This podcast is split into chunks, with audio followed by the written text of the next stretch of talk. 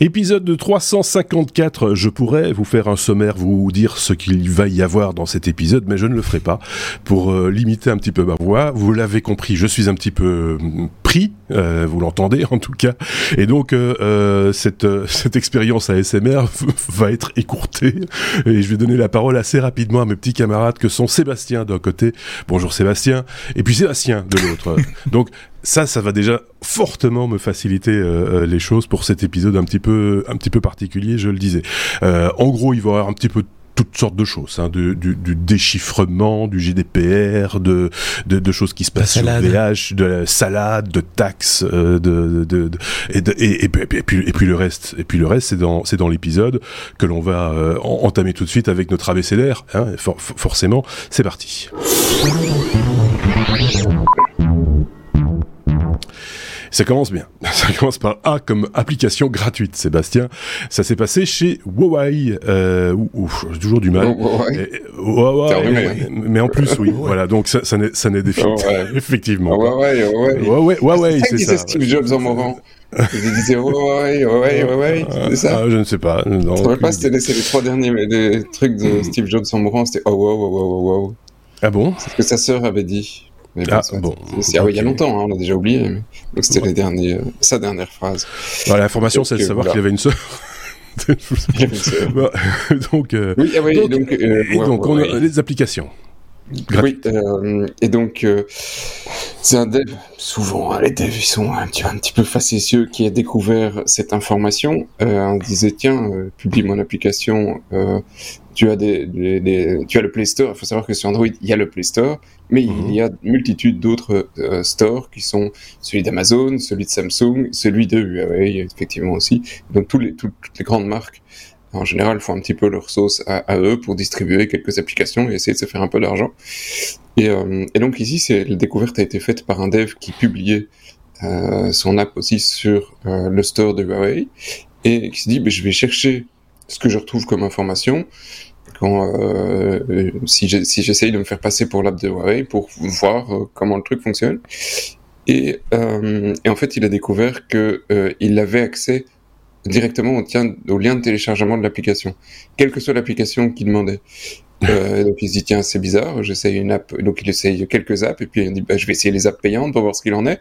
Et effectivement les apps payantes aussi, pas de problème. Il recevait un, un fichier JSON avec à chaque fois l'endroit pour télécharger l'application et l'installer sur sur son téléphone, ce qui évidemment est un petit peu gênant parce que du coup tu pouvais avoir accès à toutes les apps payantes sans sortir le moindre ah ouais. centime, sans, sans la moindre protection, sans rien. Donc, euh, euh, je pense qu'ils ont effectivement fait du très bon travail. Hein. Tu vois que la sécurité n'était pas spécialement leur, leur préoccupation première, euh, parce qu'il n'y avait pas d'accès. C'est juste une API qui est complètement ouverte. Euh, c'est juste, tu donnes le nom de il fallait pas de, de, token pour, pour rien. aboutir au, au... Il y a, rien il y a juste rien, tu l'ouvres, tu fais ta petite recherche et tu pars avec l'application sous le bras. Donc, euh, voilà, ils ont été prévenus. Euh, il a fallu quand même un certain temps pour. Euh, ça va se corriger. Euh, euh voilà. C'est assez. quand tu vois ça, c'est assez. c'est assez léger, on va dire. Oui, c'est très, c'est très léger parce que dans ce cas-là, qui, qui rémunère les. Enfin, c'est ah bah, oui, Huawei qui, qui rémunère les. les... C'est ça. Oui, parce Donc que toi, tu mets ton application et tu dis, bah oui, tu me donnes 100 balles pour l'application sur ton store ici, donc potentiellement il y a des gens qui l'ont installé qui ont donc, payé un bal. Donc c'est Huawei qui régale à ce, ce ouais. là c'est-à-dire que hey, youpi, c'est nous qui payons. Bah oui, parce qu'à un moment donné, il y a un manque à gagner euh, et ils sont responsables de leur store, donc ça me semblerait assez logique qu'ils dédommagent les, les, les, les éditeurs d'applications. Euh, enfin, je sais pas ce qu'en pense ouais. l'autre Sébastien, mais ça me semblerait assez logique. Je n'ai aucune idée. Il faudrait voir les, les, terms and conditions avec les développeurs qui, oui, qui, vrai, qui ont accepté de. Mais de, ce serait logique. Publier, mais comme il, comme il n'y a pas de mouvement financier, ouais, ouais. Euh, bonne question. Est-ce qu'il y a un juriste dans la salle? Bah, Non, apparemment. Non. Alors, si vous connaissez la réponse, laissez-le dans les commentaires parce que je suis, je suis honnêtement curieux sur sur ce point-là. Bah si j'ai un magasin et que et que et qu'on qu me fauche des trucs dans mon magasin, euh, il faut quand même que je les paye au fournisseur quoi. Ça me semblerait assez logique. Enfin c'est. Ouais. Et, et d'ailleurs si, si tu veux, ouais. tu peux toujours aller faucher chez Huawei parce que le truc n'est pas encore corrigé. Donc le mieux c'est d'avoir n'importe quel appareil Huawei, de, ah, même un vieux. et puis vous téléchargez les trucs, comme ça vous récupérez les. Ah non mais t'as pas besoin d'un Huawei, il faut juste le lien. On, on, oui c'est ça en plus. L'info euh, dans l'article, qui ne publie pas directement le lien parce qu'on n'incite pas au piratage, c'est pas le principe. Mais si effectivement les, euh, le développeur a, a, informé en, le 17 février, disant dites les gars, il y a un problème dans votre application, tout, tout, tout est open bar. Et donc les gars ont répondu, ils disent oui ok, donne-nous cinq semaines avant de publier quoi que ce soit février plus euh, février plus 5 mhm. semaines, ça fait largement le temps. Il dit après 13 semaines, il dit bon le bug est toujours là. Ils m'ont demandé 5 semaines, euh, je les préviens et il les a prévenus, ils n'ont pas répondu. Il dit bon bah tant pis, euh, on publie. Donc ils l'ont publié le, 17 le 17 mai, donc bah, il y a deux jours. Mm. Et le Huawei App Store est disponible sur tous les téléphones Android c'est un APK, mais t'as pas besoin de l'APK, parce que l'APK ne fait juste qu'un un, appel sur une API. Si tu as le lien de l'API, tu peux utiliser les APK sur n'importe quel autre téléphone Android. Et tu peux télécharger les... Si vous avez envie de vous y essayer, euh, ben on vous met euh, en source, euh, évidemment, dans l'article ah, lestechno.be ou en description du podcast, on vous met évidemment le lien de la source qui alimente cette information proposée par Sébastien. Et faites-vous plaisir. open bar, Grand Prince.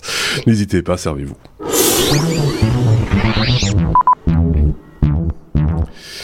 La lettre D comme déchiffrement. Euh, euh, L'Europe veut forcer le, déchiffrement euh, des, messages. De quoi s'agit-il et dans quel contexte, surtout, Sébastien, cela se produit-il?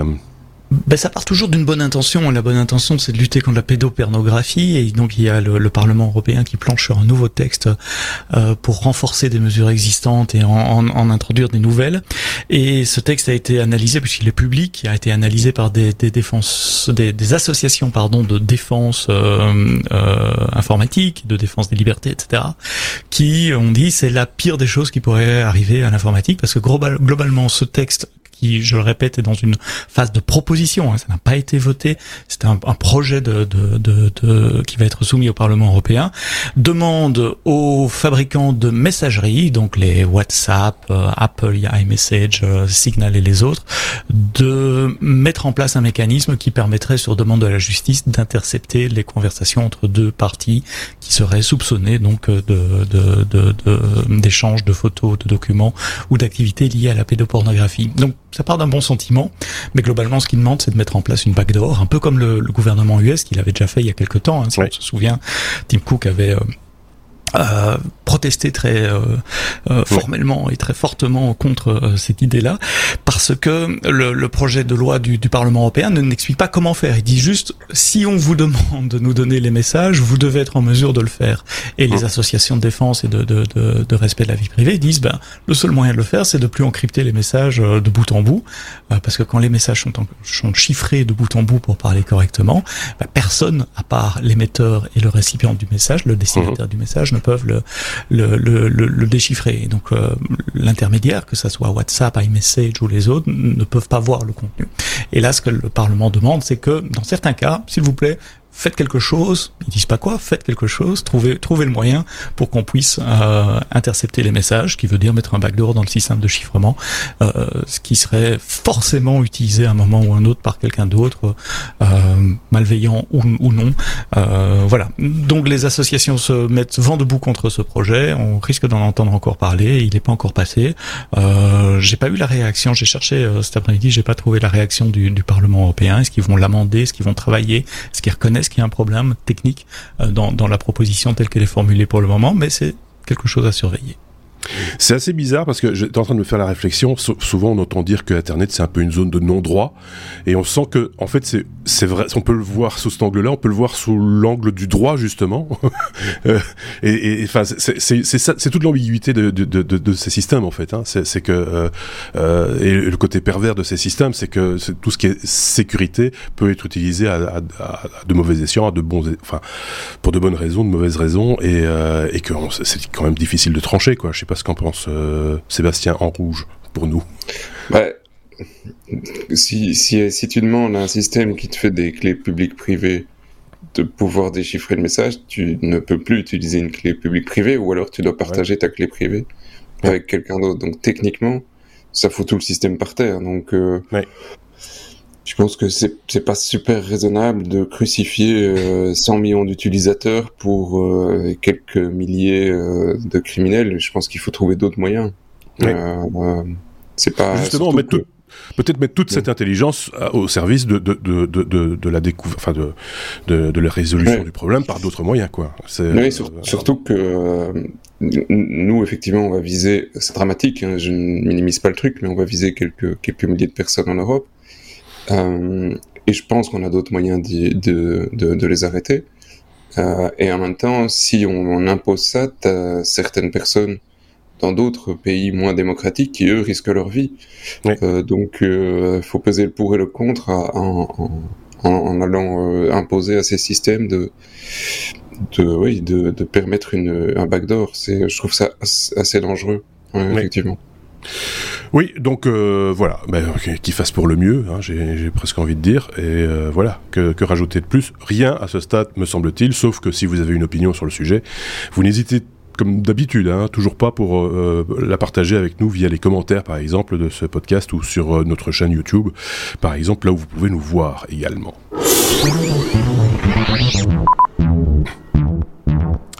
La lettre G, G comme GDPR. Euh, on reparle du GDPR. et l'Espagne qui met Google à l'amende. Sébastien. Ouais. Bon, des amendes en Espagne, euh, c'est un peu grillé, tu vois, c'est euh, c'est bientôt l'été, euh, tu vois, il fait un peu chaud chez vous aussi, je suppose. Ici, il fait mortel. Hein, même si on est tous les trois enrhumés et qu'on n'a plus de voix, une petite amande grillée, ça fait sympa. euh, et, euh, et donc, désolé, hein, je suis fatigué. Et donc, donc effectivement, ils, ils, sortent une, une, une amende à 10 millions d'euros, de, de, de, ce qui est quand même assez gentil. Hein, et donc euh, l'Espagne. Euh, et euh, la, la, raison en est simple, c'est que quand vous demandez à, Google de vous oublier, hein, donc c'est une procédure qui existe, ça fait partie de la GDPR, le droit à l'oubli, hein, mmh. oubliez-moi. donc tu peux demander à Google de t'oublier en précisant l'URL, euh, et puis effectivement un moyen de t'identifier, ton email, etc. Donc tu dois donner quelques moyens à Google pour dire oui ok c'est moi, et sur cette page-là, tu m'oublies parce que on dit des trucs qui sont pas cool sur moi. Mhm. Et donc, cette procédure existe, mais euh, ce que Google ne dit pas dans, euh, et ce que Google ne te permet pas de faire un opt-out là-dessus, c'est que quand tu demandes de te désinscrire, ils envoient tes données à une société pour pouvoir faire euh, des études sur les désinscriptions. Et donc, euh, le, le, fait de te faire supprimer, de te demander de te supprimer, eh ben, tu rentres dans une DB en disant, on va faire des études sur toi grâce à ça. Et donc, euh, l'Espagne dit, bon, vous foutez quand même un petit peu de notre gueule. Euh, vous devez au moins, vous pouvez le faire des études, c'est pas la question, mais tu dois le demander au consommateur et, euh, et tu peux pas faire ça sans, euh, sans moyen d'opposition. Ici, il n'a pas le choix. Mmh. Donc euh, voilà, ils sont pris une petite claque pour 10 millions qui vont, je pense, payer gentiment et changer le système. Oui, parce que ça, c'est 10, millions d'euros, c'est pas non plus. Pas, oui, c'est un excès de vitesse, ouais. quoi. Hein, c'est voilà. Oui, voilà, c'est ce qu'ils ont gagné en, en, quelques secondes, voire quelques minutes. Oui, c'est ça, avec, nos, avec nos données personnelles en plus. Et, leur avocat a certainement coûté beaucoup plus cher que ça. Oui, c'est ça. Mais ce qui est complètement ridicule, parce que enfin, de nouveau, ce, ce droit à l'oubli, euh, il est relativement simple pour eux à mettre en, en, action, puisque je rappelle quand même que l'idée n'est pas de supprimer une page du web, ils n'en ont pas la possibilité d'ailleurs, mais c'est de supprimer le référencement de cette page oui, le dans oui. leur base.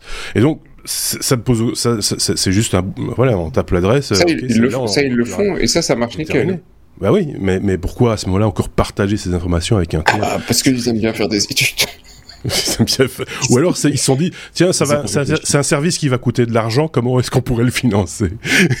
C'est euh, c'est bien le genre hein. Euh, Sébastien l'autre qu'est-ce qu'il en pense? Qu'en France, je pense que c'est euh, la CNIL, enfin qu'en Europe, c'est la France, je pense, via la CNIL qui est, qui est le plus agressif vis-à-vis euh, des, des, actions euh, pour faire renforcer le GDPR. C'est bien que l'Espagne s'y mette aussi. Au plus il y en aura, ben, en plus euh, ces grandes sociétés feront attention à ce qu'elles font. Et je ne doute pas qu'ils fassent déjà attention à ce qu'ils font, mais, mais voilà, le GDPR est tellement compliqué à mettre en place et les services sont tellement énormes qu'il euh, y a toujours euh, probablement des, des angles morts ou des, des, des, des points à à, améliorer.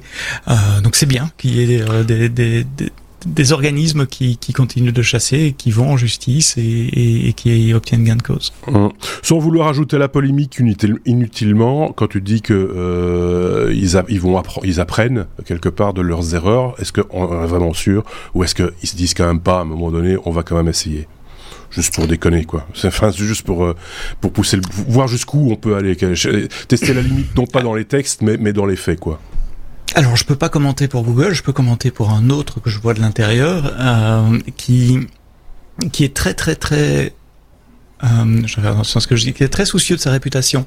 Et euh, des, des, des, des, titres dans la presse comme ça, ça, ça, ajoute de la mauvaise presse, de la mauvaise presse et à la réputation. Et il y a vraiment une volonté, en tout cas c'est ceux que je connais, de respecter la loi dans tous les pays où ils opèrent. Plus plus que l'amende? Ouais, ouais, ouais. Ouais, clairement. Respecter la loi pour le problème de réputation. Maintenant, la loi est complexe, elle est mouvante. Euh, il y a des, des et chez Google, c'est probablement la même chose, des milliers d'équipes qui travaillent relativement indépendamment dans tous les sens. Il n'y a pas d'un bureau central qui vérifie tout avant que ça sorte. Euh, donc, il peut y avoir des, des, des erreurs, des oublis. Euh, voilà. Moi, je mm. plaide plus pour l'erreur que pour la mauvaise intention dans, dans, dans, dans ce genre de, de cas de figure. Sébastien, avec commencé. Ouais, c'est erreur ou euh, euh, négligence. Euh, parfois bêtement en disant mince, euh, on n'a pas, euh, on n'a pas reviewé le process, on ne l'a pas, etc. Et donc ils sont, mm. ils sont pas toujours dans le même esprit que, que nous. Et même en tant qu'Européens, c'est parfois un énorme casse-tête. Tous les pays ne l'ont pas mis en place. C'est que normalement, effectivement, quand tu mets quelque chose, un traitement de données en place, tu peux demander à l'autorité un conseil, ce qui n'était pas le cas avant. Hein. GDPR a mis ça en place. Euh, et tu peux demander ce conseil en disant est-ce que ce traitement-là, dans ce sens-là, c'est, c'est valide ou pas mmh. euh, Et ils disent oui, ok, c'est bon, t'as le tampon, tu peux y aller euh, ou pas. Et donc normalement, avant de te taper une amende, ils te font un avertissement, ils te demandent de modifier un truc.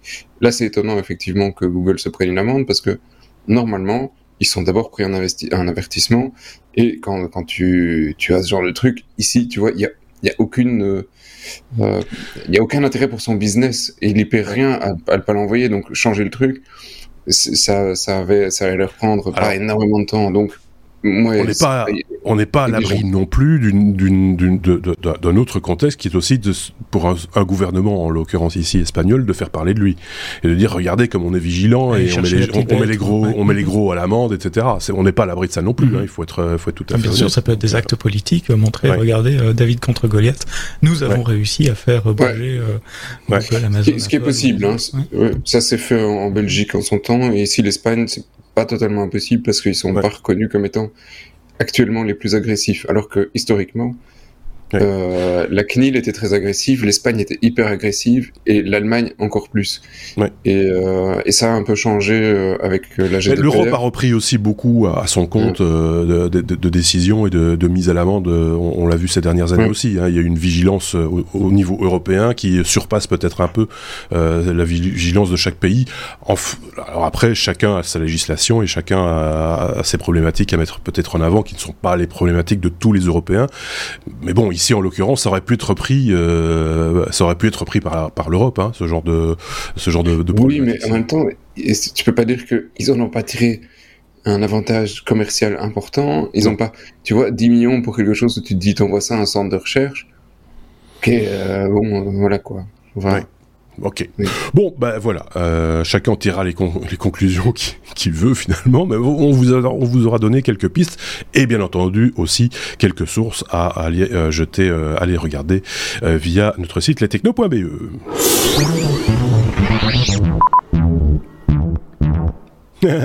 J'ai comme Google. On recommence. non, ça rien à voir. tout à fait autre chose. Il faut savoir que Google est en faillite, mais pas n'importe où. C'est incroyable. Hein bah oui, On ça. peut annoncer dans les technos ce soir que Google est en faillite et a, rentré une demande d'acte de, de, de, mise en faillite. Faillite, ça veut dire défaut de paiement. Hein, ils sont plus capables de payer.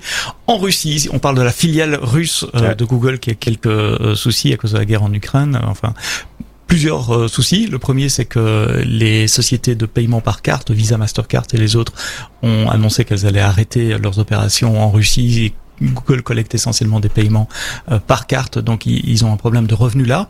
Et puis il y a le gouvernement russe aussi qui leur a demandé d'enlever les, les, publicités qui concernent la guerre en Ukraine, ce que Google n'a pas fait, et donc le gouvernement russe a répliqué en bloquant les avoirs de Google Russie, donc en, en, bloquant ses, ses, comptes en banque. Et bon, ben, n'ayant plus accès à ses comptes en banque, ils font défaut de paiement, ils peuvent plus payer leurs fournisseurs, leurs loyers, leurs salaires et les autres, et donc Google Russie est euh, en faillite depuis le 22 mars pas nouveau, mais ça sort euh, dans la presse là euh, seulement maintenant. Ça a été rapporté par euh, par Reuters. bizarrement, cette semaine, le gouvernement russe disait qu'il voulait garder certaines parties de Google en Russie, YouTube notamment. Ils, ils estiment que si si Google arrête YouTube en, Russie, ça aura un impact trop profond sur la, la population. Donc il y, a un, un, peu un double jeu de, de, de l'État russe là-bas, mais voilà une, une conséquence inattendue de la guerre en, en, Ukraine. Il faut savoir que Google en Russie a de la concurrence, c'est pas comme dans les autres marchés, puisqu'il y a euh, un Google russe qui s'appelle Yandex, qui est euh, un moteur de recherche et un, fournisseur de services cloud, donc très similaire de, au business de, de, de Google, qui a à peu près la moitié du marché, des parts de marché en Russie. Ils ont un YouTube euh, russe euh, également, YouTube. Euh, qui, est, qui, qui, est beaucoup moins populaire effectivement que, que YouTube. Et il faut savoir que les, les, institutions russes utilisent énormément YouTube pour communiquer avec la population. et donc ils sont un peu, euh, ils sont un peu tenus par ça. Ils avaient même, il était même question, je sais pas si tu l'as dit, mais de faire un procès à, à, à, Google si Google arrêtait YouTube sur, sur le, le territoire russe parce qu'ils considéraient que c'était une atteinte à, à la liberté d'expression. Quand même culotté. Alors j'ai pas parlé du procès, mais j'ai mentionné ouais. effectivement que, que la Russie ne veut pas que Google ouais. arrête YouTube. Euh, Sébastien, temps, on leur bloque leur compte en banque.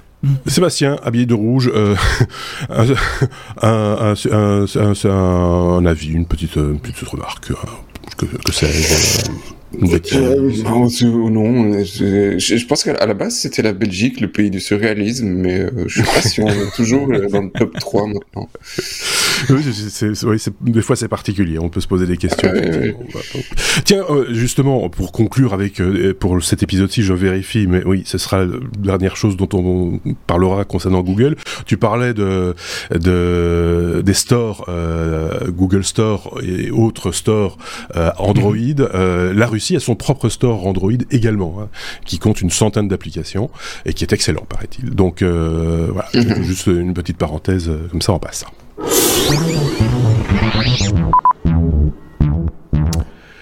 La lettre O comme OVH. Euh, Sébastien, forcément, va nous parler d'OVH qui lance un concurrent à Dropbox via euh, Shadow, une des sociétés que euh, OVH a acquis il y a peu de temps finalement. Oui, et donc, euh, c'est euh, Octave. Salut Octave. Octave. On sait jamais, hein, Octave, parfois, euh, parfois peut tomber sur le podcast. Oui. Euh, et donc, euh, effectivement, euh, 2015, il y avait la société Blade, société française, qui a lancé Shadow. 2015, ça fait déjà 7 ans. Euh, c'était quoi le principe? C'était du jeu bah, en remote, vous n'avez pas le PC, vous avez un petit truc rikiki, pas de problème, à distance, vous pouvez jouer sur euh, des grosses machines en payant un petit fee mensuel. Le truc, il y avait, il y avait beaucoup, beaucoup d'offres, mais, euh, mais c'était un peu, un peu confus, et donc finalement la société, voilà, pas été super bien. Et en 2021, euh, redressement judiciaire, et c'est Octave qui a sorti le portefeuille et dit pas de problème, on est français, nous aussi, ça nous intéresse, c'est du cloud, on reprend. Euh, et euh, bah, Shadow, Blade a complètement disparu pour devenir Shadow. Euh, uniquement. Euh, et, et, il vient d'annoncer un petit truc en plus en disant bah, Shadow, maintenant c'est la marque du produit cloud, c'est plus juste du gaming, mmh. c'est Shadow Cloud.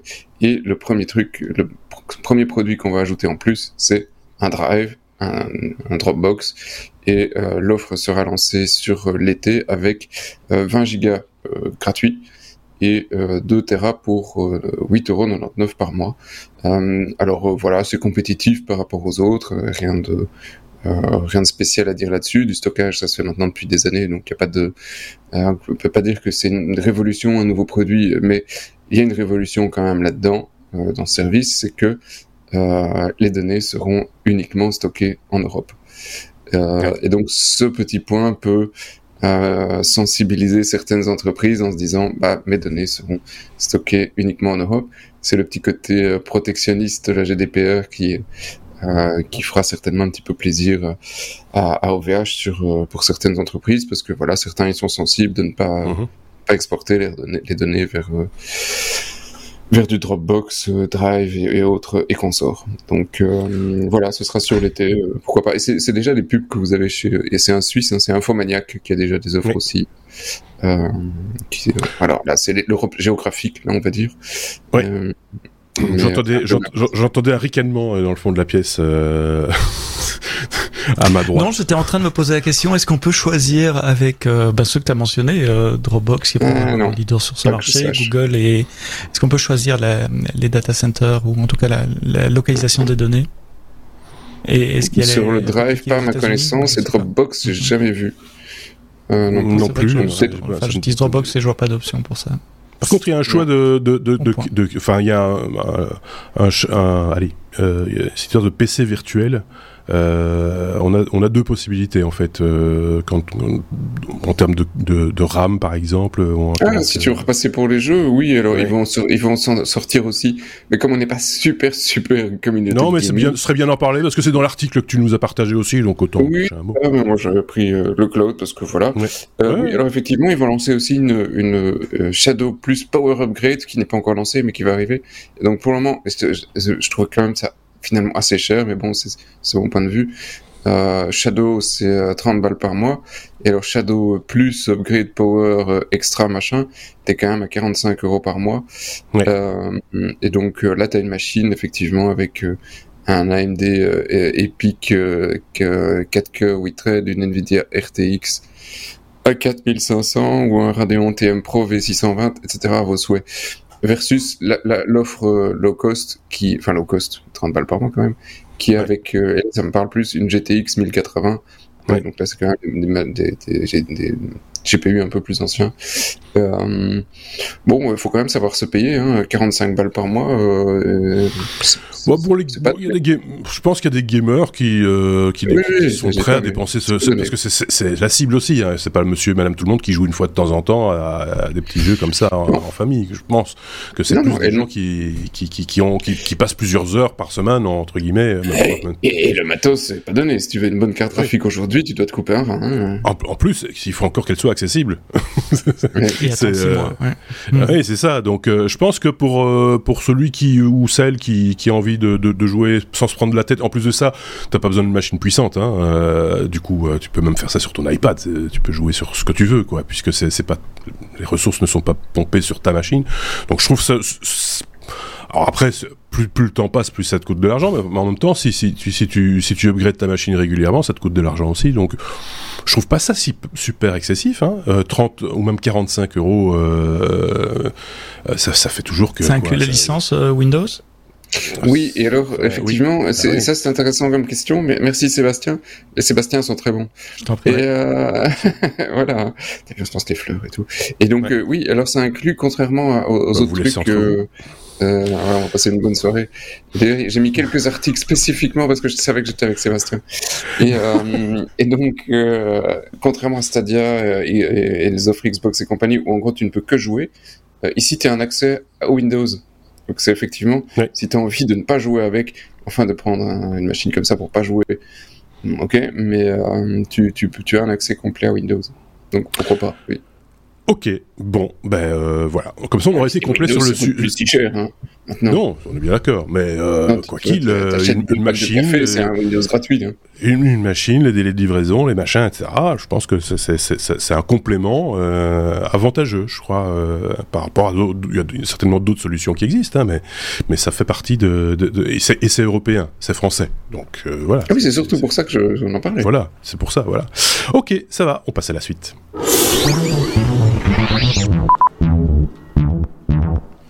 Allez, cette saison.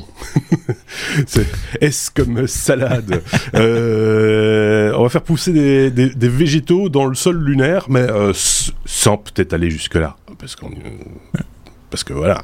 Je vous promets, je vais pas vous raconter des salades, je vais juste la faire pousser. Enfin, c'est même pas moi, ce sont des scientifiques américains euh, qui se demandent si on peut faire pousser des choses sur le sol lunaire. Alors euh, non, vous n'avez pas loupé une nouvelle. On a renvoyé personne sur la Lune depuis 1972, hein, si ma mémoire est correcte. Enfin, ma mémoire, j'y étais pas, mais si, si, ce que j'ai lu est correct. En revanche, on a ramené des échantillons de sol lunaire. J'aime pas dire de la Terre, de la Lune, donc de sol lunaire, et euh, on les a ressortis du frigo récemment et on a mis des petites graines dedans, une, petite plante qui ressemble un peu à, la, salade de blé, euh, la mâche, je crois qu'on dit en France, si vous oui, en France, qui est qui n'est pas comestible mais qui a la caractéristique, d'après les chercheurs, de pousser très facilement. Et on a fait une expérience comparée en plantant euh, ces graines dans de la terre de terre, du sol terrestre, du sol lunaire, du sol de 69 et de 72, puisqu'il y a plusieurs expéditions lunaires qui ont toutes ramené euh, des, échantillons de sol pour voir si ça pousse. Et eh ben, devinez quoi Avec de la bonne température, de la lumière et pardon et euh, de l'eau, bah oui, ça pousse. Euh, alors ça pousse un peu moins vite que dans le sol terrestre. Les racines sont un peu rabougries, la plante est un peu plus petite, mais ça pousse. Et alors, vous allez me dire, and so what? Et alors, ça sert à quoi? Bah, Comme on a ce plan de mettre une base euh, semi-permanente ou permanente sur la Lune d'ici euh, quelques années, c'est intéressant de savoir quelles sont les ressources locales qu'on peut exploiter. Est-ce qu'on pourrait imaginer une serre et, et ne, ne, pas devoir que manger de, de, de euh, la, la, la, nourriture lyophilisée qui est envoyée de la Terre? Est-ce qu'on pourrait imaginer cultiver euh, certaines plantes, certains aliments sur la Lune? Et il semblerait que la réponse soit oui. donc l'hydrophobie l'hydrophobie, c'est ça? Non, c'est pas l'hydrophobie, que l'hydro... Hum, Bonne question. Je me perds. Euh, voilà. Il y a une autre technique, je veux dire, qui consiste à faire pousser euh, les plantes en du sol. L'hydroponie, merci. Euh, qui jusqu'à présent était envisagée pour pour la Lune. Alors je me suis renseigné sur l'hydroponie et j'ai mis le lien dans les notes du podcast également. Ce sont des techniques qui consistent à pousser hors sol, donc sur un un, un lit de, de substrat, ça peut être des, des de calcaire, des trucs, etc. Et puis avec certaines techniques d'irrigation d'eau, faire pousser des des graines en dehors de tout euh, sol. Euh, j'ai découvert, enfin c'est pour la petite anecdote, un magasin spécialisé dans l'hydroponie euh, près de chez moi et ils vendent ça essentiellement pour des cultures qu'on peut faire à la maison mais qu'on peut pas le dire. Voilà. D'accord, ok. On vend du matériel d'hydroponie. Et ce n'est pas, une, pas une méthode pour liquéfier des poneys non plus. Euh, oh, dis, si tu me casses mes blagues. Ah, s'il l'avait préparé, il l'avait préparé, il était, il était sur le coup. Mais non, mais voilà, c'est, euh, ça fait penser au film hein, euh, avec Matt Damon. Euh, c'était quoi? Mhm. C'était Seul sur Mars, hein, c'est ça? Mhm. Est-ce qu'il faut du caca aussi pour euh, faire pousser les Est-ce qu'il faut, faut, quand même euh, faut... Ça, on n'a pas dit. Ils ont pas dit s'ils avaient mis du caca dedans. non, dans l'article que j'ai lu sur le site de France Inter, ils ne disent pas s'il y a eu des, des apports euh, traduit le caca, des apports nutritifs euh, pour, pouvant aider à la cultivation. Bon ben voilà. Euh, en même temps, c'est de la mâche. C'est pas avec ça qu'on va se nourrir non plus. Donc du coup, si on se nourrit pas, on fait pas. en plus. je, je, je, veux dire, la, la NASA, s'ils si, veulent, je les engage à regarder un reportage. C'était sur M6, je ne sais jamais comment s'appelle le truc, c'est le dimanche soir avec un, monsieur très gentil. Euh, et donc euh, un reportage sur le Groenland. Euh, et effectivement, et là, et, comme là, bah, c'est un petit peu chiant pour faire pousser de, des salades dans une terre gelée, donc ça ils ne mhm. peuvent pas. Hein, il fait trop froid, et que la faire venir par bateau, bah, six mois par an, ils ont pas de légumes. Euh, eh bien, ils ont des fermes verticales. Euh, ils ont pas de terre non plus parce que sinon ils devraient faire venir la terre. Et donc ils font venir c'était un genre de, allez, euh, un truc qui fait euh, la taille d'un papier A3 sur 10 cm de haut, et c'est un truc fait à base de bananes, de d'écorce de bananes, ou je sais pas, pas trop quoi. Ça m'étonnait, excusez-moi, je suis pas dans la... Hein. Et avec euh, un truc qui, était, qui avait cette taille-là, il disait, il faisait des, des centaines et des centaines de salades. Mm effectivement, il faisait pousser le truc, c'était quelques centimètres, il tapait la salade dedans et c'était bon. Oui, mais des fermes verticales, c'est pas. Enfin, il y, y, a des startups qui investissent énormément d'argent dans ce. ce, ce mais donc t'as pas besoin de terre. C'est. Euh, il suffit d'envoyer ces machins-là, euh, hop là, ça, et c'est parti. Ouais, moi je pense que il y, a, hein. y a un petit effet d'annonce aussi, question de dire aussi, bon, voilà, on va pouvoir faire, on va pouvoir planter des choses sur le sol euh, lunaire. Il faut voir après dans quelles conditions et avec quel apport euh, venant de l'extérieur, etc., etc. Donc voilà on verra bien. Hein, ça, il faut quand même de la flotte. Hein. Ça, c'est en plus, plus, en plus, bah, oui, ah, euh, c'est tout prévu. Euh, on, a, on est tout équipé. Nous, ça va, on a, on a, on a tout ce qu'il faut sur nous. Il euh, n'y a pas de souci. Euh, vous y croyez, vous y croyez pas Vous avez un avis là-dessus N'hésitez pas à le partager avec nous en commentaire. On se fera un plaisir de vous lire et de répondre éventuellement ou pas. ça dépend. oui, bah ça dépend. Ça dépend. Ça dépend.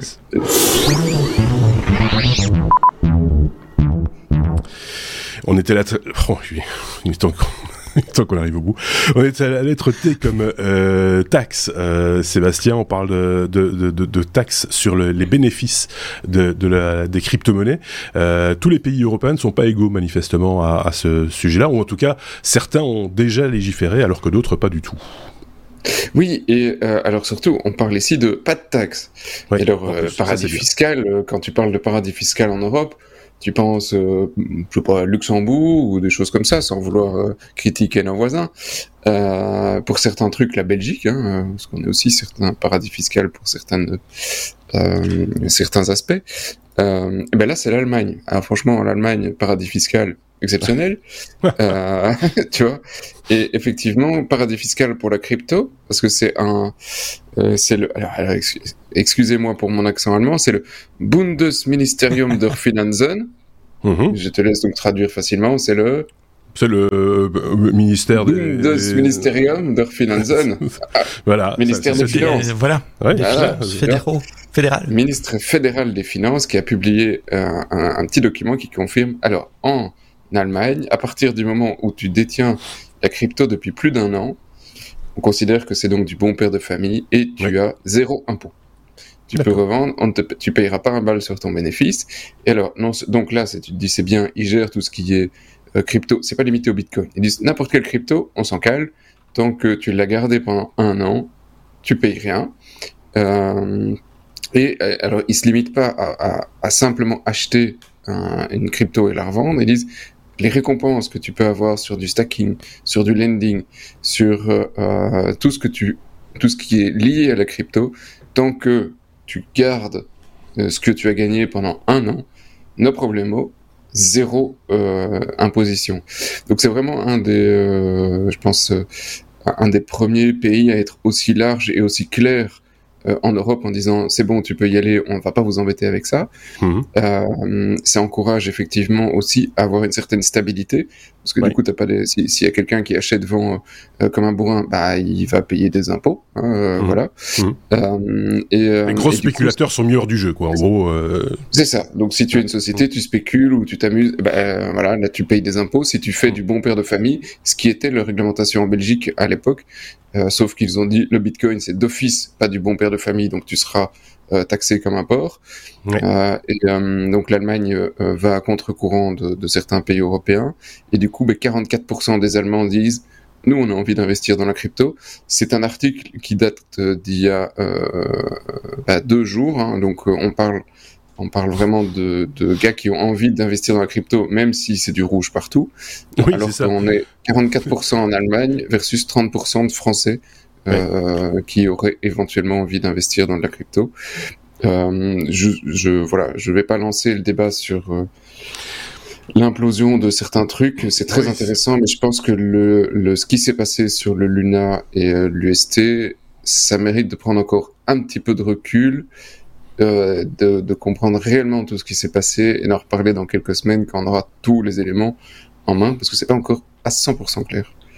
C'est pas clair et ça c'est encore un peu mouvant. Euh, J'ai conscience que ici à ce niveau-ci on parle de manière un peu floue. Ceux qui suivent l'actualité comprendront la position. C'est euh, bon c'est la chute des, des, cryptos etc. Le, pourquoi du comment on va pas le développer ici, pas aujourd'hui, parce qu'effectivement ce serait pas mal d'avoir une, vue complète du tableau euh, et de voir comment les, choses peuvent évoluer dans, dans, dans, les mois, les années qui viennent par rapport aux cryptos. Certains ont crié à la fin du Bitcoin, à la fin des cryptos. On peut-être pas encore tout à fait là. Euh, Sébastien voulait peut-être juste rajouter un petit truc rapide, mais on va pas de, développer plus que ça. On se garde ça sous le coude pour une prochaine semaine, peut-être. Non, je, dis, je pensais juste que pour être taxé, il faut encore faire des bénéfices. Et que pour le... Oui, c'est ça. Mais là, en l'occurrence, euh, voilà. non... mais, mais, Sébastien m'a coupé l'arbre sous le pied, sous, sous, le pied, en ouais. disant que c'était pas encore 100% clair. Ce qui, ce qui est 100% bah, oui. en tout cas, c'est la perte de valeur du, du, du Luna, parce que oui, oui, mais je viens de regarder pendant que tu parlais. Là, il était à 0,0000. Mais le pourquoi, le pourquoi du comment, etc. Moi, j'ai aucune idée, donc je vais pas commenter. c'est ça, exact. Ah, je peux vous l'expliquer, mais on va pas spoiler.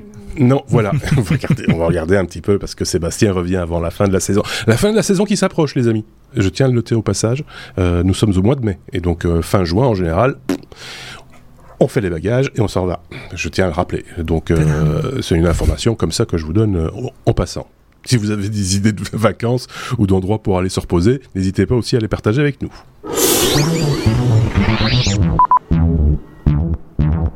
Et soignez les rhumes surtout.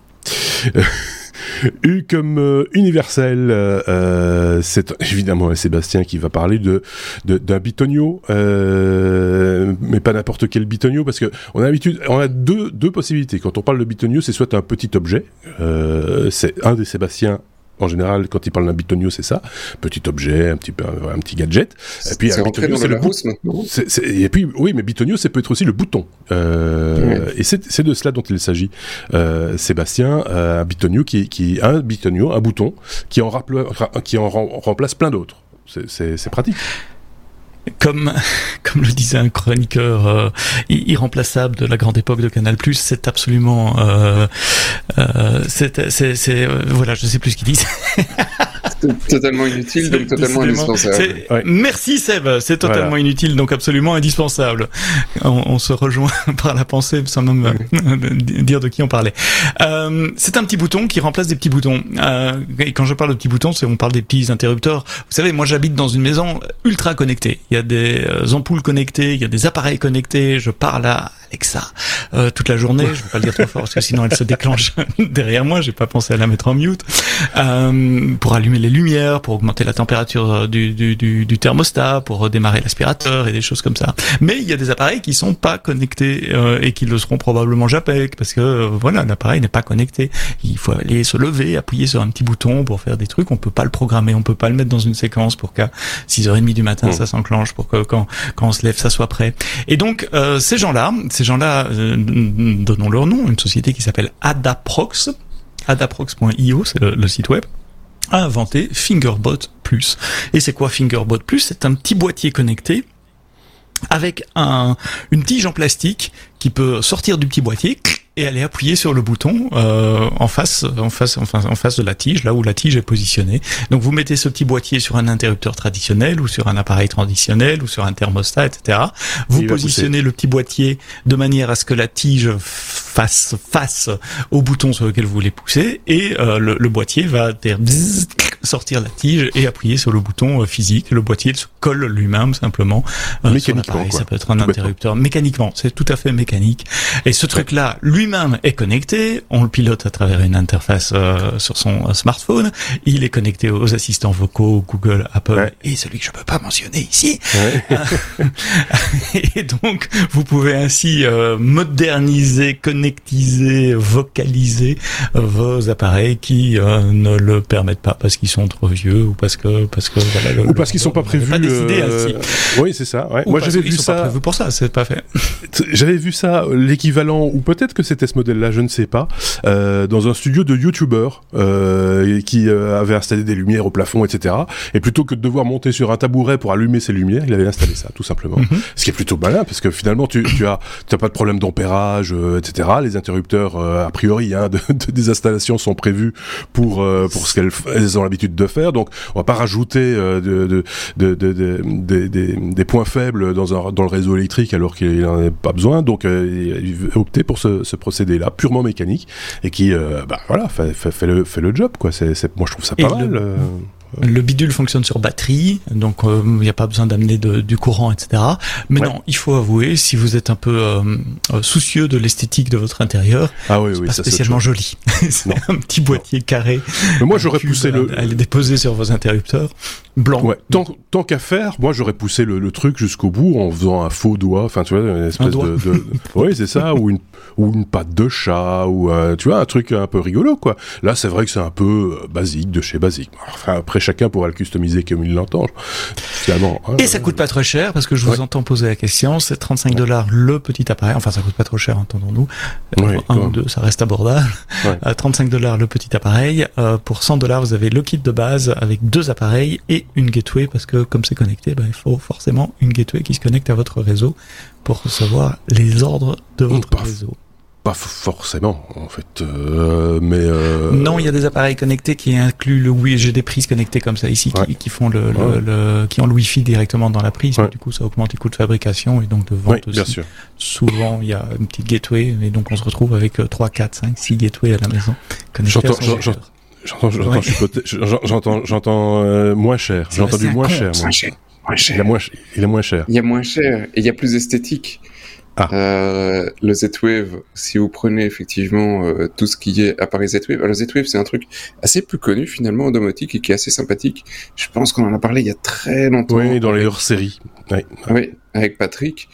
Euh, et euh, je suis pas sûr, mais je pense. Et donc le, le Z-Wave effectivement c'est euh, des bitonio qui tu as besoin d'un récepteur de base, mais c'est à la taille d'une grosse clé USB. Hein, tu, tu tapes au cul d'un PC euh, ou d'un NAS ou etc. Hein, J'en ai tapé un sur euh, au cul d'un NAS Synology, donc tu vois, c'est même pas, je sais même pas que c'est à tête, hein, mm-hmm. un PC spécifique pour.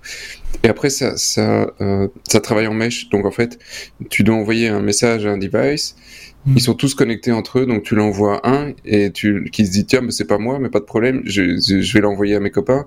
Et il y en a un qui dit ah bah c'est pour moi. Et donc euh, tu, tu ça ne coûte pas très cher, c'est pas de wifi, c'est vraiment très basse émission euh, là-dessus. Avec tu fous une pile dedans et ça fonctionne un an. Euh, et tu as toute une série de capteurs humidité, température, et tu peux le taper dans les interrupteurs. Et là c'est là que c'est un peu plus euh, sexy, c'est qu'en fait tu, tu remplaces ton interrupteur tout le reste reste la même chose, mais tu as un boîtier qui est contrôlable en Z-Wave et tu as domotisé une maison sans toucher euh, aux appareils, sans toucher effectivement à ton compteur ou à quoi que ce soit. Euh, tu, tu, peux le faire et tu as la même chose sur les prises intelligentes. Euh, qui, alors c'est comme du coup effectivement tu as, tu as, peu de peu besoin de matériel parce que le Z-Wave effectivement t'as pas sur des Wi-Fi, t'as pas besoin de machin. Mmh. tes prises sont très petites et euh, tu, tu, les colles effectivement au cul de ta cafetière si tu veux euh, l'allumer le matin. Euh, J'ai euh, ce genre de truc quasi partout dans la maison. dès qu'il y a une porte qui s'ouvre ou qui bouge et que je suis pas là, ça sonne dans tous les côtés. Enfin, c'est c'est très amusant à faire, je trouve, comme comme tech de se dire tiens, je vais faire mon petit scénario et je vois que Sébastien sourit. Je pense qu'il le fait aussi. Euh, c'est très amusant. Oui, parce que si vous avez quelques compétences en informatique, vous pouvez vous faire des dashboards, euh, des tableaux de bord hein, sur lesquels vous pouvez contrôler votre consommation. On avait vu ça justement, hein. des alertes, la votre consommation électrique, euh, enfin toutes les options existent pour avoir une, une, vision complète. Si vous êtes vraiment addict aux technologies et, et à la domotique, euh, c'est un moyen peu coûteux euh, de, de, se faire plaisir parce que finalement c'est petit gadget par petit gadget, des petites vingtaines d'euros. Oui, c'est 30, 40 euros à chaque fois, tu rajoutes. et, comme c'est toujours le même protocole, tu dois pas racheter un récepteur. Il y, a des trucs de plein de marques chinoises qui font des trucs pas chers, euh, que ce soit que tu retrouves sur Amazon, sur Alibaba et d'autres trucs. Euh, et, euh, et, et, en fait, tu as même des trucs où tu peux ouvrir tes tentures, tu vois alors que tes tentures ne sont pas domotisables, et eh ben là, t'as un petit truc qui va tirer sur tes tentures pour les ouvrir le matin. Donc t'as as plein de trucs pour t'amuser, quoi. Moi, j'ai des volets. oui, mais ça t'a coûté la blinde. non, mais j'ai pas de volets. Ils sont pas, ils sont pas ils domotisables. Sont pas, ils sont pas domotisables. Ils ont... Ou alors il faut un moteur très très puissant, hein, parce que je peux. ça, ça, fait ça fait huit ans que je me fais les muscles ici. Euh... donc euh, voilà. Dites, on est arrivé au bout de la BCDR.